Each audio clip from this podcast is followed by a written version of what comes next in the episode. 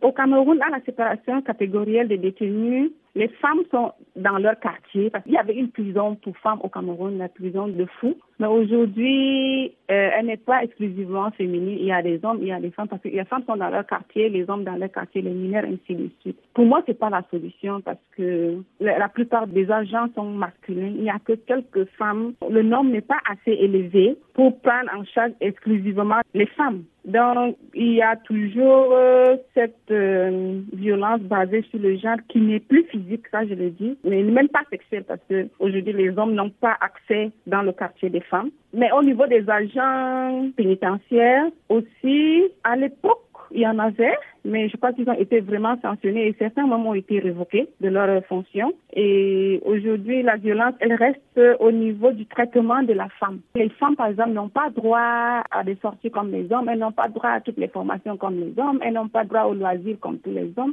Et on ne tient pas compte de la vulnérabilité des femmes, de, de leurs besoins personnels, physiologiques et tout. Donc, on leur applique les textes qu'on applique aux hommes, ce qui fait que pour moi, c'est une violence. Il y a des enfants aussi accompagnant leur mère. Quel est leur sort parce qu'ils ne sont pas pris en charge par euh, l'administration pénitentiaire. C'est les parents qui doivent s'en occuper. Ça devient difficile parce que si la maman est déjà incarcérée dans nos pays, les femmes sont abandonnées par leur famille quand elles sont en prison. Ça devient très difficile. En ce qui concerne donc euh, les mineurs qui se retrouvent en prison, est-ce qu'il y a des lieux où, selon vous, il serait préférable que ces enfants se retrouvent plutôt qu'en milieu carcéral tel qu'il existe aujourd'hui? Oui, absolument. Moi, mon souhait, c'est de créer des centres de rééducation des mineurs en conflit avec la loi dans tous ces pays. Mhm. Au Mali, il y en a, il y a un, seul centre de, de rééducation pour mineurs en conflit avec la loi, ce qui est très insignifiant pour un pays aussi vaste que le Mali. Donc vous pensez qu'un enfant, mineur qui a été poursuivi à Gao ne peut pas être transféré à 2000 km de, ses parents? Bon, c'est déjà quelque chose, mais il faudrait multiplier.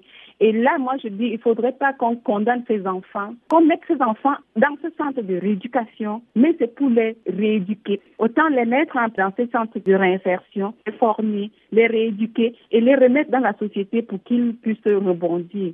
Donc, les, personnels qui sont affectés dans ces centres, ça doit être des, éducateurs spécialisés, des psychologues, des travailleurs sociaux. Ces éducateurs doivent se baser essentiellement sur l'éducation des enfants. Or, dans nos prisons, on n'en a pas. C'est un défi à relever.